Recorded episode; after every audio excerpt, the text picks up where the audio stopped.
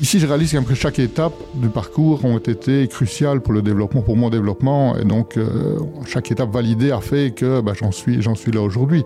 Donc, si j'avais commencé plus tôt, aujourd'hui, je répondrais peut-être que c'était une erreur de commencer trop tôt. Et donc, euh, c'est difficile de, de, savoir quel est le bon moment euh, pour se lancer.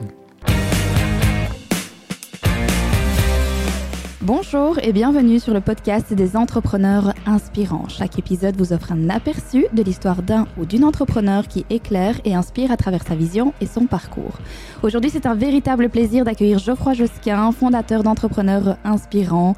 Geoffroy, passionné par euh, l'entrepreneuriat, il s'est donné pour mission de transformer les entrepreneurs silencieux en leaders charismatiques inspirants. Son approche unique en matière de networking et d'authenticité a déjà aidé de nombreux entrepreneurs à dépasser leurs barrières conventionnelles et à redéfinir leur propre succès. Dans cet épisode, Geoffroy partagera avec nous son parcours, ses expériences et sa vision pour l'avenir de l'entrepreneuriat. Je suis Anastasia et je suis accompagnée de Bérangère. Nous sommes impatientes de vous faire découvrir cette histoire inspirante. Bonjour Bérangère. Bonjour Anastasia. Bonjour Geoffroy. Bonjour, bonjour à tous. Comment allez-vous aujourd'hui? Très bien. Très bien aussi. Allez, super. Bah, pour ouvrir cette conversation, pourrais-tu te présenter, nous parler de ton activité actuelle, Geoffroy? Eh bien, je m'appelle Geoffroy Josquin, donc euh, j'ai 46 ans. Je suis marié, nous avons une euh, charmante petite fille. Et comme tu l'as bien dit dans cette intro, ben, notre mission, c'est de transformer les entrepreneurs silencieux au moyen ben, de trois choses. Donc la première, ce sont les événements, donc les nuits des entrepreneurs euh, inspirants qui est un roadshow qui fait le tour de la Wallonie euh, et qui met en avant quatre, chaque fois quatre entrepreneurs euh, qui expliquent leur parcours et leur, euh, leur vie d'entrepreneur, leur challenge. Puis il y a le podcast des entrepreneurs inspirants que on ne présente plus puisque nous y sommes en ce moment. Et euh, donc là, voilà, pendant tout le deux fois par mois, on euh, met sur le grid aussi euh, différents entrepreneurs. Et je l'avoue que je suis amusé ici de passer de l'autre côté du, micro, passer de celui, de celui qui pose des questions à celui qui, qui répond. C'est assez amusant. Et enfin, bah, l'accompagnement, qui est quand même le, le, cœur de l'activité. Donc, Inspirational Branding, cet accompagnement s'articule autour de quatre axes. Donc, les deux premiers axes concernent la personne, l'entrepreneur en elle-même, c'est le moi. Donc euh, il y a l'essence et l'expression. Donc dans l'essence, c'est vraiment qui je suis comme entrepreneur, quelles sont mes valeurs, quels sont mes, objectifs. Et donc par rapport à ça, ben, on collabore avec une super coach, hein, Bérangère. Merci. Et euh, donc ça, c'est le premier volet. Le deuxième volet, c'est le volet euh, moi extérieur. Donc c'est-à-dire comment est-ce que je m'exprime, comment est-ce que je prends la parole, comment ma posture. Et donc là, on travaille avec une autre super coach qui est Fanny. Et puis les deux autres volets qui est plutôt mes interactions avec les autres. Donc il y a le, mes interactions en présentiel, en physique, donc tout ce qui est euh, relations publiques et networking. Et enfin ben, les relations, les connexions avec les autres, donc la partie connexion, donc les relations avec les autres, mais digitales. Donc comment est-ce que, en partant de mon présentiel, ben, je me présente sur, euh, sur les réseaux sociaux donc, quelle est l'image que je, je, je donne Et voilà. Peux-tu décrire les étapes marquantes de ton parcours entrepreneurial? Oui, ben donc mon histoire entrepreneuriale, tout comme mon histoire tout court, ben commence par, euh, par un abandon euh, dès la naissance. Euh, ben je vais très bien par rapport à ça. C'est pas pour plomber l'ambiance, mais vous allez comprendre pourquoi, pourquoi j'en parle. Aujourd'hui, voilà, je vais très bien et je ressens beaucoup de gratitude par rapport à à cette situation parce que ça a permis de développer mes compétences, mais notamment en, marque personnelle. Qu'est-ce que le personal branding d'abord? Ben, C'est ce que les gens, comme le dit Jeff Bezos, c'est ce que les gens disent de nous lorsqu'on quitte la pièce. Donc si je m'en vais maintenant, vous allez parler de moi en bien ou en mal. et donc voilà, ce sera un peu mon personal branding. Mais ce qui est important, c'est de savoir que finalement, vous allez dire quelque chose à partir du moment où je sors effectivement, que ce soit en bien ou en mal. Autant essayer de faire en sorte, euh, si possible, en étant authentique et en étant inspirant, que les choses que vous allez dire soient, soient positives.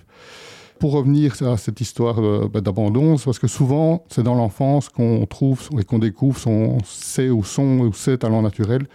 Et donc, c'est souvent lié à une souffrance et donc une réaction ou une capacité qu'on développe par rapport à cette souffrance. Et plus cette souffrance est euh, forte, bah, plus la capacité de développement est, est forte aussi, je suppose. Hein.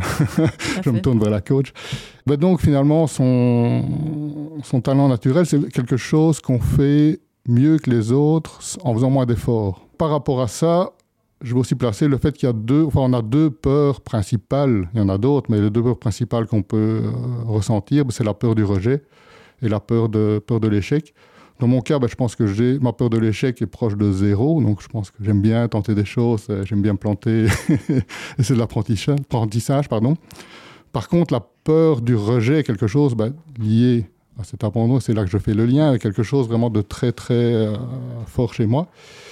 Ben, dans un premier temps, comment est-ce que j'ai réagi par rapport à ça? C'est par conformisme. C'est-à-dire, voilà, j'ai fait des études de marketing, j'ai travaillé pendant 19 ans dans le secteur bancaire.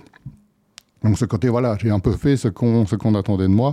Pendant ces X années dans le secteur bancaire, ben, je me suis rendu compte que voilà, je faisais mon boulot plus ou moins bien. Et donc euh, j'évoluais pas forcément, voire pas du tout. Donc ça, c'était un, point. Donc pendant 10 ans, je pense que voilà, ma carrière est restée... Stagnante Stagnante, tout à fait. Contre ma volonté, ce n'était pas un choix. Mais ça a, été, ça a été comme ça.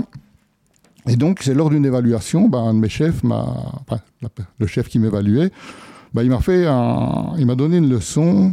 il le voulait pas forcément, c'était pas quelqu'un qui je m'entendais forcément, donc ce n'était pas son intention. Mais il m'a donné cette leçon de dire, bah, finalement, il m'a dit, tu vois, dans la vie, il y a des gens qui, euh, qui passent beaucoup de temps à faire du bon travail, mais qui ne le font pas savoir. Il dit à l'autre opposé, il y a les gens qui font pas forcément du bon travail, mais qui passent tout leur temps à faire semblant, en tout cas, faire savoir qu'ils travaillent, enfin faire croire qu'ils travaillent. Et, euh, il dit, bah, en tout cas, le, juste milieu, bah, c'est entre les deux. C'est finalement faire du bon travail et quand même de le, faire savoir. Et cette révélation, c'était ça, c'est de se dire, bah oui, je pense qu'il y a un intérêt de, effectivement, pas juste de faire du bon travail, mais aussi de le faire savoir.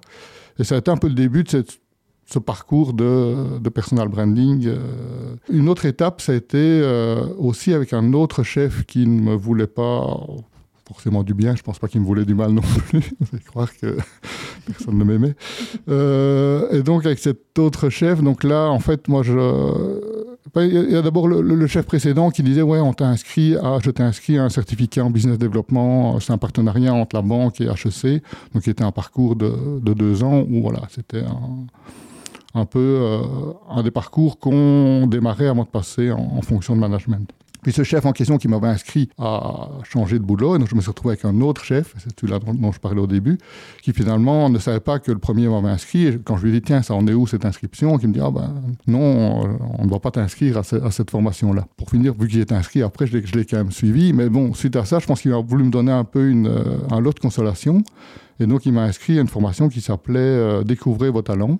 Cette formation a été euh, extraordinaire parce qu'effectivement, j'ai commencé à découvrir, mes talents, apprendre et découvrir mes talents.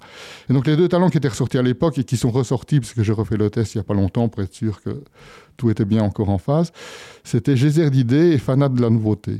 Ça dit ce que ça veut dire. Donc, geyser d'idées, je pense que j'ai beaucoup d'idées, effectivement. Fanat de la nouveauté, ben, je m'ennuie assez vite et j'aime bien changer. Enfin, vous qui me connaissez un peu, je pense qu'effectivement, euh, ça me correspond. Et donc c'est là que j'ai eu l'idée, puis j'ai lancé la, une chaîne YouTube. Donc j'ai voulu lier un peu ma passion. Donc j'avais une passion à l'époque pour, euh, pour tout ce qui était automobile, automobile euh, sportive. Et donc là j'ai lancé une chaîne YouTube qui s'appelait Petits Essais entre amis. Enfin, ça s'appelle toujours Petits Essais entre amis, mais elle n'existe plus depuis, depuis quelques années. Donc là, avec, avec euh, un ami Bernard. Et donc, on, voilà, on a lancé cette chaîne et bah, le succès a été au rendez-vous puisque bah, ça a duré pendant deux ans et demi, trois ans. J'ai arrêté quand je me suis lancé comme, comme indépendant. Et là, je pense qu'on a fait plus de 2 millions de vues. On avait 12 500 abonnés. Donc voilà, il y avait. Ah oui, déjà très bien. Devenir youtubeur, finalement, m'a aussi ouvert le côté. De nouveau, on va y revenir au personal branding et au fait de, bah, s'exposer en public. Déjà, une première chose qui n'était pas, toujours évident. Et puis l'apprentissage du marketing de soi, effectivement. Et enfin, en 2000, euh, je suis un peu long. en 2018, bah, c'est là que j'ai euh, bah, remis ma démission, sans savoir précisément, et ça c'était euh, le, plus, le plus compliqué, sans savoir ce que j'allais faire. Donc je me suis dit, voilà, je remets ma démission, c'était en février 2018, et j'ai su plus ou moins ce que j'allais faire en juillet. Donc ça a laissé une petite phase de, de latence. Tout ce que je savais, c'est que je voulais bah, devenir indépendant, me lancer comme entrepreneur, ça, c'était une certitude.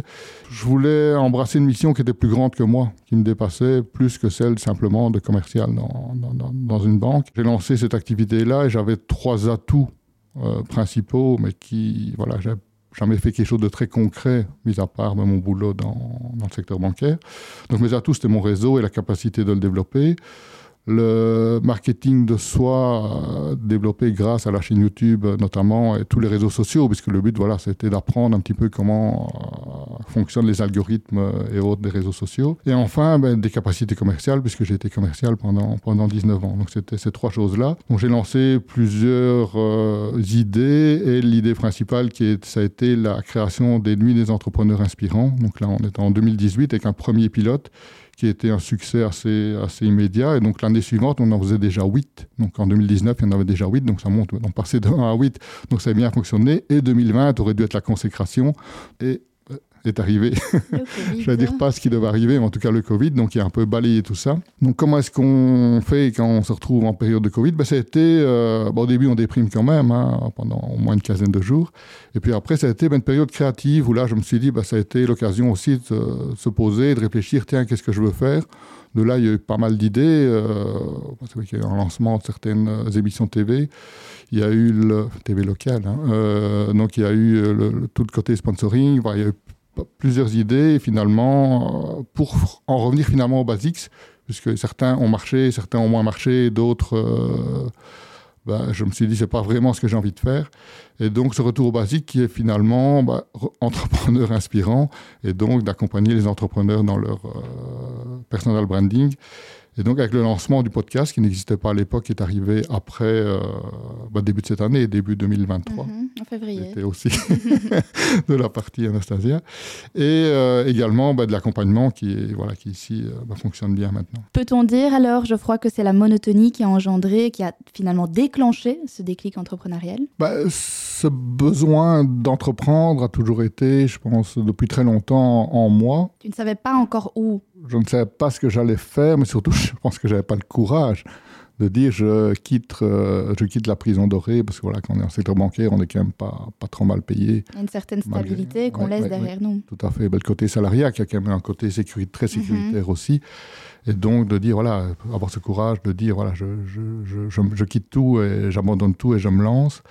Parce que je vais dire, au niveau entrepreneuriat, mais toute mon, bah, de mon enfance, adolescence, âge adulte, j'ai toujours eu euh, bah, cette envie d'entreprendre. J'ai toujours lancé quelques petits trucs, hein, du journal de l'école un commerce de, de CD ou un site de troc qu'on avait lancé avec, un ami informaticien. Voilà, des petits projets comme ça qui n'ont jamais vraiment mené, mené, à grand chose, mais voilà, l'envie de créer quelque chose qui n'existe pas en partant de, de, zéro, c'est quelque chose voilà, qui, qui, existe depuis longtemps, mais on va dire le déclic, ça a été le courage de dire euh, j'y vais.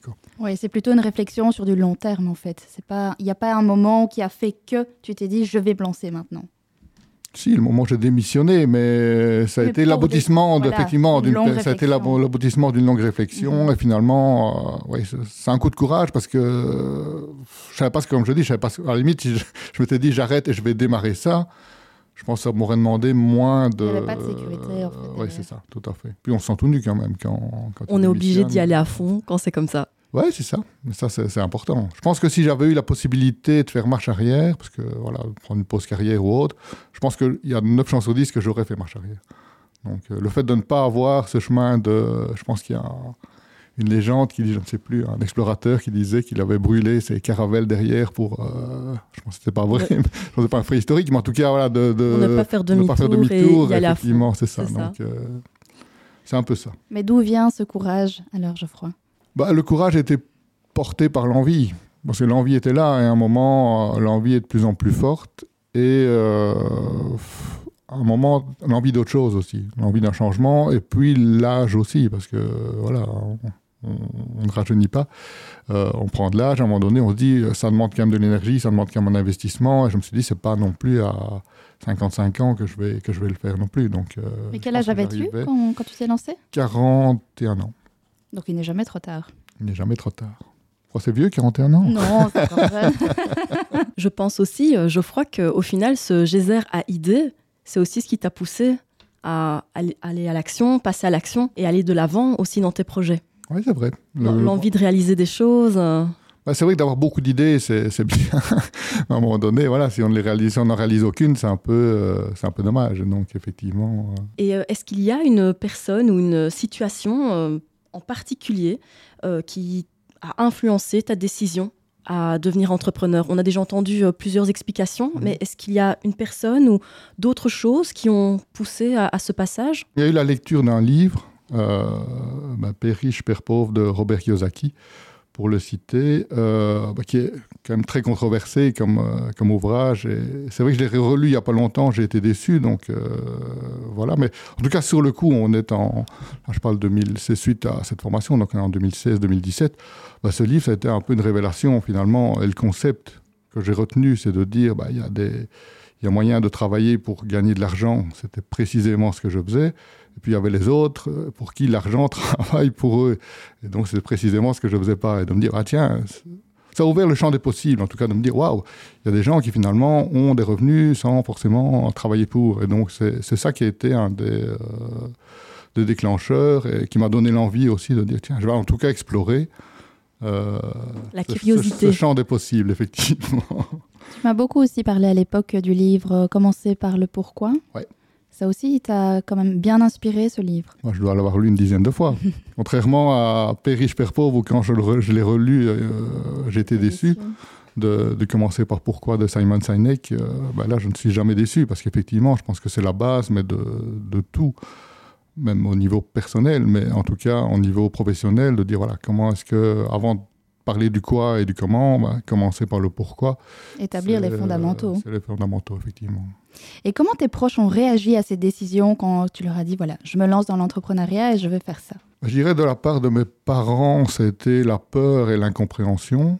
Euh, je me souviens d'une phrase qui m'a marqué de, mon père qui m'a dit bah, Tu as déjà fait beaucoup de conneries dans ta vie, mais celle-là, c'est la, la plus grosse. c'est la pire.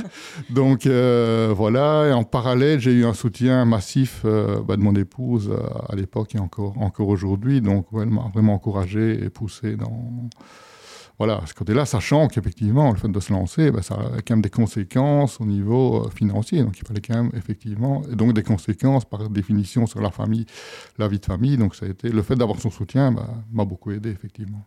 Le soutien des proches, c'est vraiment très important hein. quand on se lance comme ça dans une nouvelle carrière professionnelle, mmh. surtout comme celle de l'entrepreneuriat où on ne sait pas trop où on va. Se sentir soutenu, euh, ça reste euh, important. Et depuis lors, bah, mes parents ont changé d'avis. Mais... J'imagine bien. Alors, si tu pouvais euh, revenir en arrière aujourd'hui, est-ce qu'il y a quelque chose que tu ferais différemment ou autrement? Si j'avais la possibilité de revenir en arrière, je pense que je commencerais plus tôt, en référence à parce qu'à il n'y a pas d'âge pour, pour du haut de tes 41 ans. Il n'y a pas d'âge pour se lancer, mais en tout cas, donc, du coup, effectivement, euh, je me dis, quand je vois aujourd'hui, bah, je prends l'exemple du statut étudiant-entrepreneur, je me dis, oh, les étudiants qui se lancent comme ça, je suis admiratif. Parce que d'autant qu'en plus, y a, les enjeux ne sont pas les mêmes. Parce que tu dis, voilà, se lancer, bah, quand tu dois quand même payer ta maison, quand tu as quand même voilà, une famille à, nourrir et autres, bah, c'est voilà, que quand tu es étudiant, bah, c'est vraiment le bon moment. Parce que tu pas. Justement, tu n'as pas rien tous ces. C'est ça, tu n'as rien à perdre. Et donc, euh, donc j'aurais envie de dire, je me lancerai plus tôt, mais Ici, je réalise que chaque étape du parcours ont été cruciales pour le développement, pour mon développement. Et donc, euh, chaque étape validée a fait que bah, j'en suis, là aujourd'hui.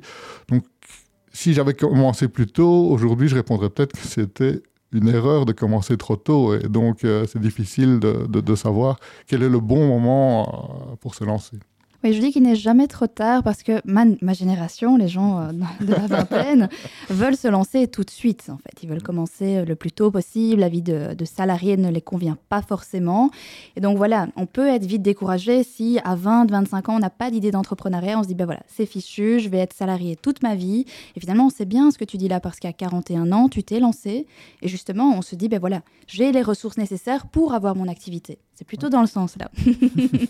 Juste pour clarifier. C'est comme ça que j'avais pris. Hein.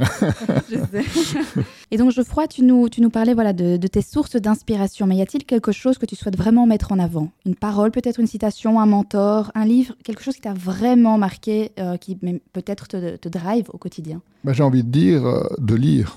Quand on est en train de perdre du temps, ben, ne pas perdre son temps, de le, de le rentabiliser en, en faisant de, de la lecture. Euh, sinon, dans les, dans les noms, bah, dans, les recommandations, bah, il y a Brian Tracy, évidemment, qui est le, pape du développement personnel. Mais je pense que lui, j'ai lu tous ses, tous ces livres plusieurs fois, du Darren Hardy, euh, bah, Simon Sinek, on l'a cité, Tim Ferriss, voilà, un petit peu tous ces, euh, tous ces auteurs, euh, coachs américains, anglo-saxons en tout cas, qui, voilà. J'aimerais savoir, Geoffroy, est-ce qu'il y a un succès dont tu es particulièrement fier et que tu aimerais partager avec nous aujourd'hui? Oui, je dirais, bah, c'est d'avoir créé finalement un métier qui, qui n'existait pas. Ça, je pense que c'était, ben, on l'a un peu cité tout à l'heure, mais c'est une quête que je poursuivais, c'était de créer ce, côté, ce besoin de créer finalement quelque chose qui n'existe pas et de le valider, parce que voilà, on peut créer quelque chose qui n'existe pas, si on se plante le lendemain, c'est pas, c'est pas, pas très intéressant non plus. Donc c'est d'arriver, ce, ben, ce qui n'existait pas avec le lancement de la nuit des entrepreneurs inspirants, finalement c'était un type d'événement qui se positionnait un peu entre le métier, c'est un petit peu entre les clubs et les cercles d'affaires qui font euh, du super boulot et les organisateurs d'événements qui font du super boulot aussi, mais c'est deux métiers totalement différents. Et donc l'idée, c'était un peu une fonction euh, un peu hybride qui se positionnait entre les deux. Ça, c'était au départ. Puis finalement, le, on a parlé, le Covid est arrivé. Et donc, l'autre fierté, c'est peut-être d'avoir pu réinventer celui-ci et d'avoir réussi à survivre. Parce que je pense que ça aurait été facile de. De tout arrêter. De tout arrêter, effectivement, et de recommencer un travail de. J'y ai pensé, hein. je ne veux pas dire que c'est pas quelque chose que j'ai pensé, mais euh, pendant, pendant le Covid. Et donc, d'arriver à réinventer un peu le modèle et en repartant, en restant sur le côté entrepreneur inspirant, mais en repartant plus sur le côté accompagnement marque, marque personnelle qui était voilà, cette réinvention qui permet de, de continuer aujourd'hui, l'aventure. C'est une grande force de pouvoir se réinventer, justement faire face aux épreuves qui peuvent se présenter euh, face à nous. C'est important. Je pense que c'est ce qui définit beaucoup les entrepreneurs aussi, mmh. cette capacité de réinvention. On pourrait dire que le Covid a été pour toi un défi à surmonter ou y a-t-il vraiment autre chose, euh, une embûche qui a été semée dans ton parcours euh, d'entrepreneuriat? Un défi qui a été euh, assez récurrent, surtout que j'ai connu au départ et que je remarque chez beaucoup d'entrepreneurs qui, démarrent, c'est le côté, bah, quand on se lance, on doit par défaut remplir le frigo. Ce qui génère une tendance à un peu accepter euh, n'importe quelle proposition émanant un peu de, de, de n'importe qui. Parce qu'on dit, voilà, il faut, faut, que je gagne de l'argent, donc on me propose ça. On n'a pas le luxe voilà, de dire non. On n'a pas le luxe de dire non, effectivement. Et donc, euh, bah, je connais des personnes à qui si on proposait de, de, de lancer un élevage de sauterelles euh, en leur disant il y a plein d'argent à se faire, qu'ils qu le feraient, parce que voilà, euh, surtout le côté il y a plein d'argent à se faire. Euh, alors que, donc on en arrive sur de la dispersion, et, ce que j'ai remarqué avec l'expérience, c'est qu'on se disperse, bah, souvent on arrive à la déception, parce qu'on se déçoit soi-même, parce qu'en faisant beaucoup de choses, on ne le fait pas forcément bien non plus. Et donc, surtout, on déçoit les gens, parce que les gens à qui, voilà, on cru en nous, on dit, ouais, il va, il va m'aider à faire, bah, je peux prendre l'exemple du sponsoring. Il y a des gens que j'ai, dû décevoir dans le côté sponsoring parce qu'ils ont cru. J'ai jamais vendu la chose, mais certains ont cru que, voilà, j'allais leur ramener plein de sponsors, ce qui n'a pas, pas toujours été le cas, parce que c'est quand même quelque chose de particulier. Et euh, voilà, je pense que, donc, on déçoit les gens. Euh, or, je pense qu'il faut pouvoir oser dire non. Comme tu le dis, ça, ça peut être un luxe, effectivement. Et pouvoir rester focus par rapport à ce qu'on veut faire, qui peut être large. Hein. On peut, voilà, ça peut être du podcast, ça peut être des, événements, ça peut être, donc ça, peut être très large, mais on revient au why et de dire voilà, mon why c'est ça, et donc je vais dans, dans, dans cette direction-là. Oui, c'est vrai que c'est important hein, de pouvoir rester focus sur euh, ces projets, de toute façon, pour les mener à bien simplement et d'avoir une trajectoire bien claire et de pouvoir incarner pleinement sa mission, son grand pourquoi. Alors, parlant de mission, justement, que tu incarne au quotidien. Il faut pouvoir faire la, la jonction entre vie professionnelle et vie personnelle. Est-ce que tu arrives à trouver ton équilibre? Comment tu t'y prends pour trouver cet équilibre? Au départ, quand j'avais lu le livre Père riche, Père pauvre, je m'étais dit, bah, l'idéal, c'est quand même d'arriver à travailler le moins possible et de générer un résultat le plus grand possible. Donc si on peut travailler deux heures par jour et générer un résultat d'un travail de, de, de 8 heures par jour, bah, c'est génial. Donc ça, c'était un peu, à la lecture de ce livre-là, un peu mon grand idéal qui m'a un peu poursuivi un, quand même un certain temps. Et euh, mais je pense qu'il faut sortir de la logique de l'équilibre vie professionnelle, vie privée, doit nécessairement être à 50-50. Finalement, ça peut être du 70-30 et c'est pas, pas plus mal à partir du moment où tout le monde, tous les intervenants l'acceptent. Euh, bah, Aujourd'hui, j'ai envie de dire, je travaille euh, essentiellement ou quasiment avec des personnes bah, que j'apprécie, euh, je fais des choses que j'ai envie de faire. Et donc, euh, ça ne me donne pas l'impression de travailler comme j'avais l'impression de travailler avant quand j'étais dans le, le salariat. Et donc, on peut vite se retrouver dans une logique 90-10, sachant que dans les 90, il y a du travail, mais qui ne donne pas l'impression d'être du travail. Donc on n'est pas... Voilà, donc je crois qu'il ne faut pas toujours rechercher forcément le 50-50. J'ai envie de dire par rapport à ça, mon idéal, c'était de répondre à la question, et je pense qu'on peut tous se la poser, de se dire, finalement, si demain j'étais... J'atteignais l'indépendance financière, donc j'avais plus besoin de travailler, enfin, j'avais suffisamment d'argent, je ne dois plus travailler forcément pour ça. Qu'est-ce que je ferais aujourd'hui, j'ai presque envie, oui, j'ai envie de dire, c'est ce que je dis, je dis, bah, je pense que je ferai la même chose sans forcément demander d'être rémunéré par rapport à ça. Mais ce que je fais aujourd'hui, je, le continuerai. Je crois que là, bah, c'est, voilà, je pense que beaucoup de personnes se diraient, la première chose que les personnes diraient, c'est je quitte mon travail et je lance, moi, je, me lance dans quelque chose, ou en tout cas, j'arrête ce que je fais maintenant. Je pense qu'on peut arriver à se dire, ouais, si ce que je ferais dans ce cas-là, c'est ce que je fais maintenant, bah, je pense que c'est pas mal. C'est vrai que de pouvoir se connecter comme ça euh, à sa mission sans pour autant euh, dire, bah, tiens, si je devais être rémunéré, c'est ce que je ferais, eh bien, c'est quand même un, un moteur hyper puissant quand on y réfléchit bien. Quelles sont tes passions, tes centres d'intérêt qui enrichissent ta vie au quotidien, outre le travail? Donc, je ne suis pas fan de, de, de, vacances. Moi, je prends une semaine de vacances et avant la fin de la semaine, je m'ennuie déjà. Et, comme je dis toujours, j'aime bien de partir, mais j'aime encore mieux revenir. Donc, je, comme j'ai dit, j'adore lire, mais je, je aussi regarder bah, toute une série de films. Mais j'aime bien les biographies aussi un peu euh, dans l'histoire d'entrepreneurs inspirants. J'aime bien les biographies, les histoires entrepreneuriales. Bah, je, peux citer bah, deux qui m'ont fort inspiré. Bah, c'est celle de Steve Jobs, bah, tout, le monde la, tout le monde la connaît. Celle que certains connaissent un peu moins, j'ai fait un post LinkedIn sur le sujet, mais c'est Phil Knight, le, fondateur de Nike, qui a une histoire vraiment, vraiment incroyable. Sinon, des, des, Mark Randolph, euh, fondateur de, de, de Netflix, euh, Ray Kroc, le fondateur, le film, le fondateur sur l'histoire de McDonald's. Ferruccio Lamborghini, voilà, toute, toute une série voilà, d'histoires de, euh, de, gens, on revient un peu au, au départ, qui ont, sont partis de rien, d'une idée, et qui ont pu concrétiser cette idée. Je trouve ça assez, assez génial. Sinon, bah, j'aime bien la, écouter la musique classique. Je suis assez... Euh, amateur de, de, musique classique. J'y connais pas grand-chose au niveau. Euh, d'ailleurs, je me suis acheté le livre Musique classique euh, pour les nuls. Mais, euh, mais le côté, voilà, écouter, même sans connaître ou sans, sans le côté intellectuel, ça, ça, me fait du bien, ça me détend. La mélodie te berce. On va dire ça. Et quelles sont tes valeurs euh, fondamentales qui te guident au quotidien? Mais La première, ce serait le, envie de dire, ce serait le courage quand je dis courage, c'est pas le courage versus paresse, parce que je suis quelqu'un qui est quand même assez, assez paresseux de, de, de nature. Donc c'est pas ce courage-là, c'est pas le courage. Je, je travaille, je, voilà, je, vais au jardin. Je... c'est pas trop ce courage-là, mais c'est vraiment le courage de dire voilà, j'y vais, je me lance, euh, j'ose. Ça te fait rire l'histoire du jardin. La deuxième valeur, je pense, c'est l'intégrité, parce que voilà, il faut être, euh, faut être intègre dans la vie. C'est ce qui génère la confiance. Et donc, sans confiance, que ce soit des partenaires, que ce soit des, clients, je veux dire, sans la confiance, on n'avance pas. Donc, euh, et la seule manière d'acquérir cette confiance, je pense que c'est d'abord et avant tout d'être intègre. Et enfin, bah, je l'ai cité, c'est la liberté. Euh, pouvoir faire ce que je veux, avec qui je veux, pour qui je veux, quand je veux, c'est, euh, ça n'a pas de prix. Cette liberté-là n'a pas, pas de prix aujourd'hui. Et j'aurais vraiment beaucoup de mal à faire marche arrière et devoir de nouveau rendre des comptes à un patron ou autre. Ce serait, ce serait très compliqué, mais c'est un moteur, forcément. Face aux défis et au stress quotidien, comment maintiens-tu un état d'esprit positif?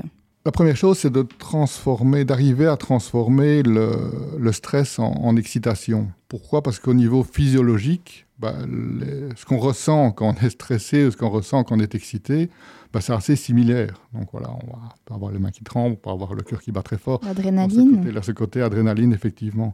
Et donc, finalement, de dire qu'on est dans des situations stressantes, arriver à se persuader soi-même qu'on n'est pas stressé, mais qu'on est excité. Donc, on passe de la version plutôt négative, le stress, à une version plutôt positive, euh, positive l'excitation.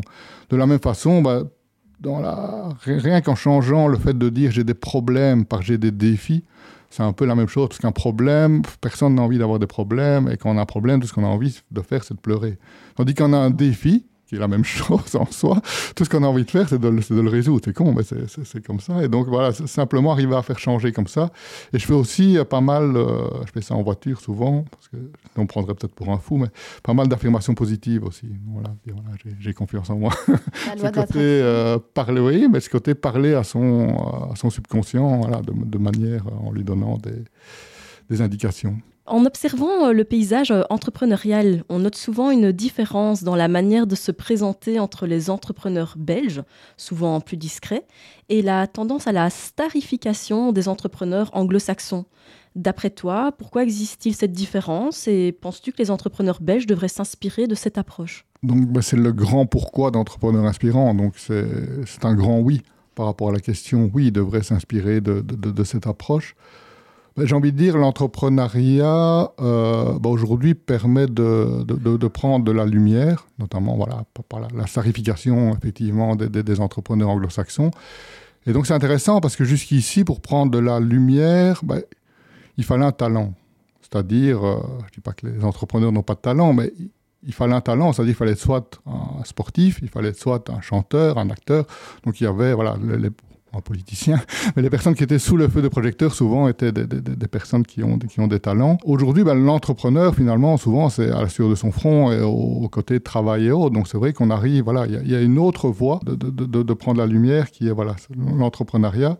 Donc les mentalités, je pense, aujourd'hui, sont en train de changer progressivement, euh, en tout cas du côté, on est, je ne sais pas si c'est par modestie, si c'est par euh, timidité, si c'est par, euh, voilà, mais on remarque quand même une grosse différence entre bah, les entrepreneurs anglo-saxons et les entrepreneurs, bah, que ce soit en Belgique ou en Wallonie en particulier.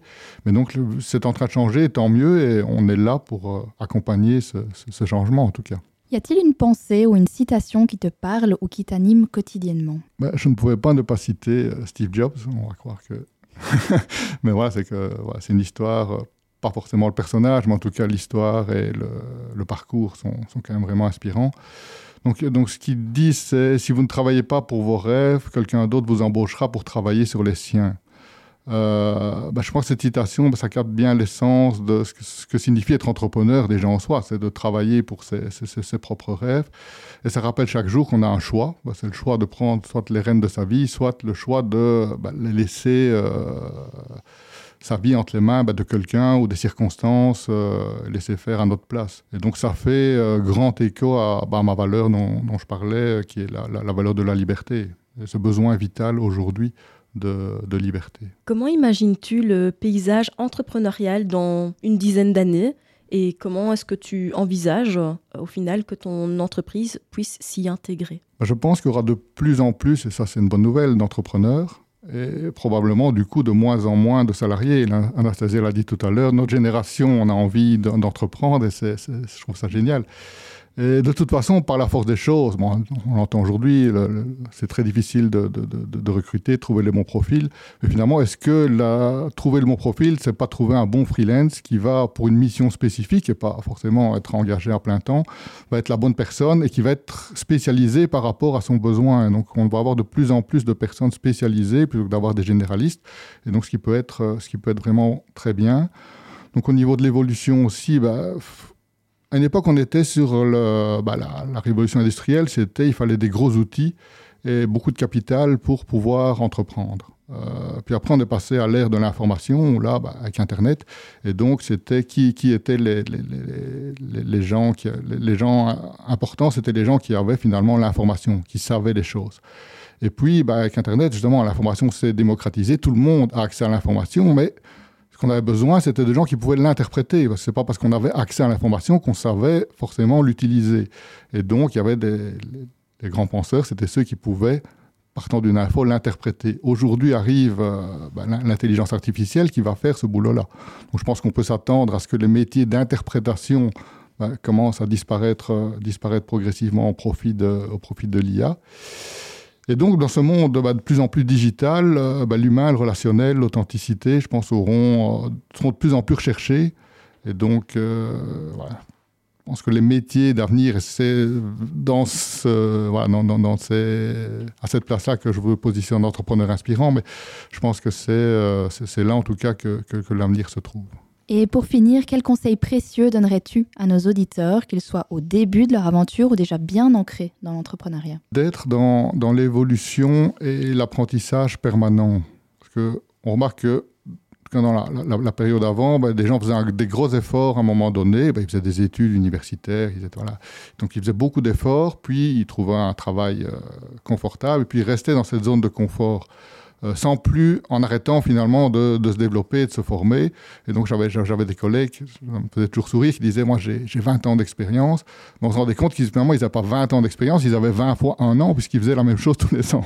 Et donc euh, ce 20 ans d'expérience est assez euh, relatif. Donc acquérir des nouvelles compétences, rester informé des nouvelles tendances, expérimenter des nouvelles choses, des nouvelles stratégies, je pense que c'est, vraiment important. On va prendre l'exemple de, de, on parlait de Marc Randolph hein, et de Reed Hastings, mais voilà, Netflix, qui est vraiment euh, l'exemple d'une société qui a continué. Au départ, ils louaient par correspondance des DVD. Hein. Donc, euh, ils ont pu capter cette tendance du streaming et se lancer dedans pour devenir le leader du streaming. Voilà, c'est une société qui ne s'est pas euh, reposée sur ses acquis et qui a pu faire le bon switch au bon moment.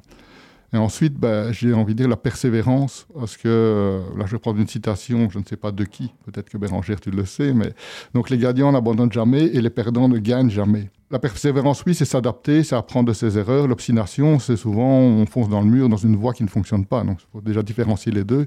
Mais donc, bien la persévérance, et là, on peut prendre l'exemple dire que j'exagère, mais de Steve Jobs, quand il s'est fait virer de, il s'est quand même fait virer d'Apple, ben, on le sait, donc euh, ben, c'est pas, il aurait pu de nouveau, je pense qu'il était riche assez quand il s'est fait virer d'Apple, donc il aurait pu arrêter, dire je prends ma pension, et donc il a continué, il a créé Next, il a créé, créé Pixar, donc il a continué, il est resté dans ce côté persévérance pour finalement réintégrer Apple et euh, lui faire connaître la croissance avec euh, l'iPhone, avec l'iPod et l'iPad, euh, vraiment cette croissance qu'elle n'a jamais connue auparavant. Donc ce côté, c'est un vrai exemple d'entrepreneur persévérant. Pour résumer, apprentissage permanent et persévérance. Un grand merci Geoffroy pour ce partage et merci également à toi Bérangère. Nous retenons qu'il est essentiel de toujours innover dans l'entrepreneuriat.